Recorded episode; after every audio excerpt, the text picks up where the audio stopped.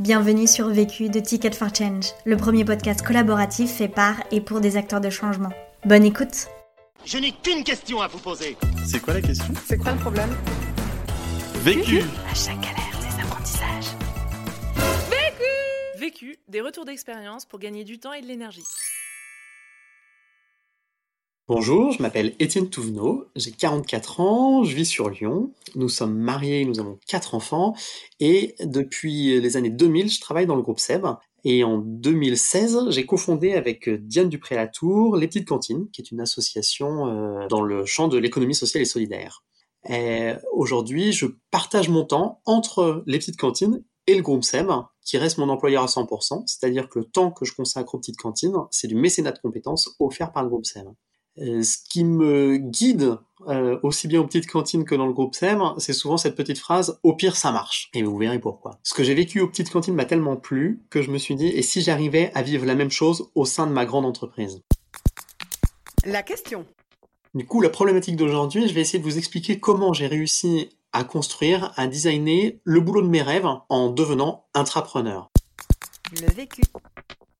Faut se dire qu'en 2016, en montant les petites cantines, j'étais sur un projet hyper palpitant, hyper motivant, dans lequel je me retrouvais pleinement. Et du coup, mon travail dans le groupe SEB devenait un peu plus fade et je me posais pas mal de questions. C'est grâce à une amie où j'ai pris conscience de cet état de fait et où je me suis posé la question de qu'est-ce qui me ferait rêver au sein du groupe SEB. Et c'est comme ça que quelques mois plus tard, euh, j'ai pu faire créer la fonction de responsable innovation sociale au groupe SEB, dont l'objectif est de faire émerger des nouveaux business avec de l'impact social ou environnemental.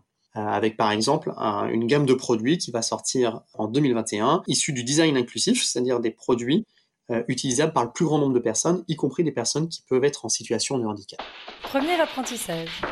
Je vais essayer de vous partager ce qui me semble être un premier apprentissage, c'est le fait d'aller euh, chercher à l'intérieur de soi pour définir ce que l'on veut. La première étape, pour moi, a été de me former et de comprendre un peu les choses. J'étais attiré par l'entrepreneuriat au sens large et je suis allé suivre des MOOC. Alors plusieurs MOOC, euh, dont celui de Ticket for Change, mais également d'autres, par exemple sur l'effectuation, pour comprendre ce que c'était que la, la méthode pour devenir entrepreneur, la posture d'entrepreneur.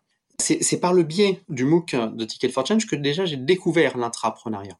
Je connaissais l'entrepreneuriat, j'imaginais qu'on pouvait avoir de l'impact social, mais j'avais jamais pensé au fait que l'intrapreneuriat pouvait exister. C'est-à-dire avoir de l'impact tout en étant salarié d'une entreprise, moyenne ou grosse. Voilà. Donc ça, c'est des champs qui m'ont nourri par l'extérieur en trouvant des méthodes, des exemples de euh, comment on pouvait euh, être entrepreneur, qu'on n'avait pas besoin d'être milliardaire pour se lancer. Donc ça, c'est quelque chose qui est assez, euh, assez nourrissant. Ensuite, ce qui a été important pour moi, c'est d'aller euh, me confronter à l'extérieur, c'est-à-dire j'ai eu la chance de pouvoir faire le tour Ticket for Change. Alors c'est un format qui, n'existe plus, mais qui permet de revivre, j'ai envie de dire, le, MOOC avec une phase de, euh, euh, de compréhension de tous les exemples qui peuvent euh, exister. Comment est-ce qu'on peut être entrepreneur? Il y a plein de manières différentes, il y a plein de champs différents. On peut être sur l'environnement comme sur le social, l'éducation, enfin plein de choses. Ce que moi j'ai trouvé très intéressant, c'est l'introspection, c'est-à-dire prendre du temps pour creuser au fond de soi euh, ce qui nous anime le plus profondément. Parce qu'après, c'est ce qui va, quand on est entrepreneur, il y a des jours quand même qui sont compliqués.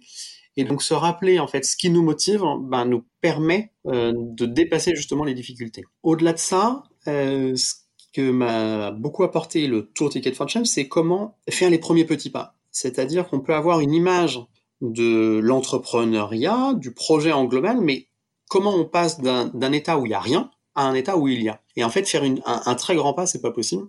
Donc, comment est-ce qu'on arrive à débloquer les choses? Et que ce soit l'effectuation ou les petits pas proposés euh, par Ticket for Change, eh ben, ça permet en fait de commencer par mettre une pierre, puis une deuxième, puis une troisième, et là, ça, on arrive à construire quelque chose. Ensuite, ce qui m'a aidé, c'est de rencontrer des gens. C'est-à-dire que avec mon projet d'intrapreneuriat social, c'est comment je m'y prends. Et donc, c'est d'aller explorer ceux qui l'ont déjà fait, parce que souvent, il y en a qui l'ont déjà fait. Alors, ils peuvent l'appeler intrapreneuriat ou non, mais en tout cas, ça existe. Euh, il y a des gens qui ont fait des incubateurs à l'intérieur de leur entreprise, certains avec des visions sociales, d'autres non. Mais en tout cas, c'est voir ce qui existe, s'inspirer et se dire, bah, qu'est-ce qui va euh, fonctionner chez moi, déjà, qu'est-ce qui résonne en moi, et puis qu'est-ce qui peut fonctionner dans mon entreprise? Avec tout ça, ce qui a été intéressant, c'est de trouver une personne, moi c'était une amie, qui m'a euh, permis de formaliser les choses. C'est-à-dire quand on reste dans sa tête, on a parfois du mal à, avancer dans le processus de réflexion. En fait, quand elle me posait une question, ça me permettait de donner une réponse et donc petit à petit de construire. Donc elle m'a dit en fait qu'est-ce que tu veux faire dans le groupe Sèvres? Bah petit à petit je lui dis bah en fait je veux faire comme aux petites cantines, c'est-à-dire en fait c'était pas comme les petites cantines, c'est-à-dire c'est être entrepreneur comme aux petites cantines. Et ça voulait dire quoi? Moi ce qui me passionne c'est l'émergence de projets, c'est-à-dire comprendre la problématique, imaginer une solution, venir la tester et puis une fois que les choses fonctionnent, aller sur une autre problématique. Donc grâce à elle, j'ai pu formaliser ça et construire une proposition pour le groupe SEM. Deuxième apprentissage. Le deuxième apprentissage que je peux peut-être vous partager, c'est comment construire une solution qui va être acceptable par votre entreprise. C'est-à-dire qu'il ne s'agit pas de faire un copier-coller de ce qui existe à l'extérieur, euh, de se dire chez Google, il dégage 20% du temps des personnes et c'est ce qui permet d'être hyper créatif. Bah non, ça, dans le groupe SEP, ça fonctionnerait pas. Du coup, moi, j'ai commencé à m'appliquer à moi-même les outils que j'allais utiliser. C'est-à-dire le principe d'effectuation, c'est comment, avec pas grand-chose, on peut fonctionner. Ça veut dire quoi? Ça veut dire que je suis allé voir le groupe SEM en disant, eh ben, on va faire une expérimentation. C'est-à-dire que je vous demande pas un budget énorme, ça va pas nous engager sur le long terme, on va essayer. Et ça, c'est quelque chose qui souvent fonctionne bien dans une entreprise. Deuxième élément, c'était euh, très peu de ressources.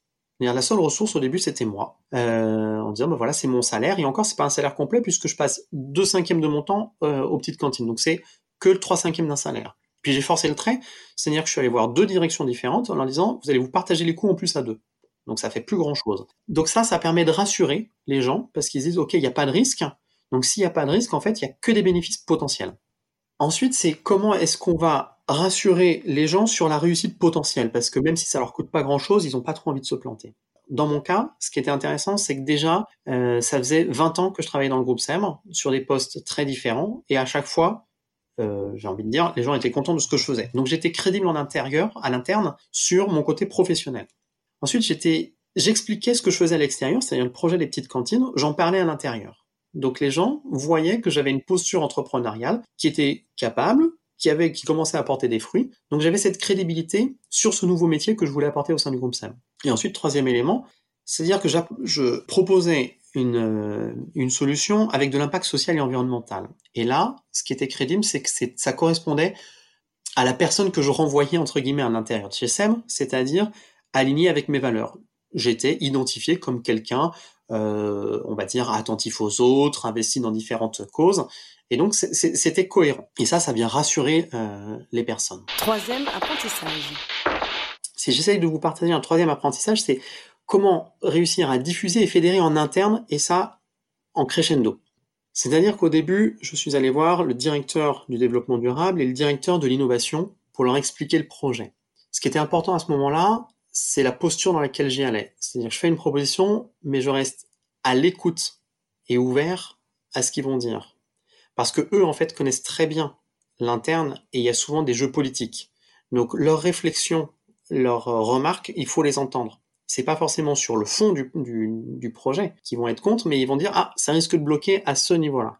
Et donc faut pas y aller en bourrin, faut écouter et se dire ok comment est-ce que je peux modifier, garder le projet, mais en l'adaptant à mon entreprise et en, du coup en l'adaptant à ce que disent les gens qui connaissent bien l'entreprise. Ensuite, s'adresser à des personnes chez qui ça fait sens. Le directeur de l'innovation, c'est lui qui, qui, avait en charge l'innovation. Donc quand on parle nouveau business, ça, ça faisait du sens d'aller le voir d'aller voir le directeur du développement durable. On cherchait de l'impact social, de l'impact environnemental. Donc ça faisait du sens d'avoir ces sponsors-là. C'est eux qui vont après irriguer aussi et en parler en interne. Du coup, vous avez des, appuis qui sont, qui, sont forts. Ça n'empêche qu'il va y avoir des freins, il faut les retravailler, reconstruire. Nous, on a mis euh, trois mois à peu près à trouver une bonne solution. J'ai fait un premier jet, on en a discuté tous les trois. Il y en a un qui, qui titillait sur certains points, on a réfléchi, modifié, la deuxième rencontre, c'était le deuxième directeur qui disait ah ça ça va pas marcher. Et au bout du troisième, c'était bon. Euh, grosso modo, au bout de trois mois, euh, il me disait c'est bon, la direction générale a validé le projet. Maintenant, il faut qu'on le mette en route, c'est-à-dire faut que toi tu puisses changer de job, qu'on trouve un remplaçant, etc. Mais sur le sur le fond, c'était acté. Alors, qu'est-ce que c'est que l'intrapreneuriat social au sein du groupe SEB? C'est un parcours qu'on a nommé BIS, booster l'innovation à impact sociétal. Ce parcours, je l'ai construit sous forme d'une promotion de salariés, c'est-à-dire des salariés volontaires. Euh, ils vont être 6-8 à travailler ensemble sur une période de 3 mois et chacun va consacrer entre 2 heures et 4 heures par semaine. il faut absolument qu'ils aient l'autorisation de leur manager puisque ça vient en plus de leur travail. Moi, je les accompagne avec de la méthode, c'est-à-dire que je leur donne des outils et je les accompagne, des outils qui viennent souvent du monde des startups, des outils que qu'utilise euh, Ticket for Change. Et au bout des trois mois, on a une preuve de concept, c'est-à-dire qu'on va commencer à comprendre la problématique. Donc ils vont faire des recherches sur Internet, ils vont faire des interviews. Avec toute cette compréhension, on va faire de la créativité. Moi, je les accompagne avec des outils pour générer des nouvelles idées. Et après, on va venir tester ces idées faire une preuve de concept, voir si ça fonctionne ou si ça fonctionne pas. Et à la fin, je les accompagne pour qu'ils soient en capacité de pitcher, d'expliquer le projet en interne aux équipes qui sont censées reprendre derrière si on estime qu'il y a des chances pour que ce projet euh, soit viable. Ce qui est intéressant, c'est que tout le monde y trouve son compte dans ce projet. C'est-à-dire que les salariés qui viennent participer et qui viennent consacrer entre 2 heures et 4 heures par semaine, eux, ils sont nourris. Ils sont nourris de différentes manières. Soit par le sens que ça donne, ça leur donne à leur travail, il y en a qui viennent chercher le sens. Il y en a qui viennent chercher plutôt des outils en disant voilà j'ai envie de sortir de mon train-train quotidien et je veux des nouvelles méthodes de travail. Et certains viennent là plutôt pour s'oxygéner, se dire ben voilà je fais toute l'année de la compta, j'ai envie de changer et je veux faire autre chose. Donc les salariés ressortent hyper boostés. Donc du coup le soutien RH, je l'avais énormément dans le groupe SEM. Ensuite, qui est-ce qui est gagnant? Eh ben, le marketing et la recherche, puisqu'on vient défricher pour eux, on leur apporte de la matière, en leur disant ça marche ou ça marche pas, mais en tout cas pour eux, ils, gagnent sur ce plan-là. Les managers, ils ont des salariés qui sont plus investis et beaucoup plus motivés. Donc voilà, tout le monde est hyper content d'un processus d'intrapreneuriat. Aujourd'hui, c'est cinq promotions de 6-8 personnes, donc on a plus d'une trentaine de personnes qui se sont investies euh, sur des projets très différents comme euh, comment rendre l'alimentation saine plus accessible, comment éviter les chutes des personnes âgées, comment euh, concevoir des projets utilisables par le plus grand nombre de personnes, quelles que soient les situations de handicap, comment traiter les déchets alimentaires, comment quel traitement de l'eau faut-il faire pour dans des pays développés. Voilà, donc il y a des choses qui sortent, des choses qui ne sortent pas, qui ne se concrétisent pas directement au business, mais en tout cas on fait gagner du temps à chaque fois à l'entreprise pour gagner du temps.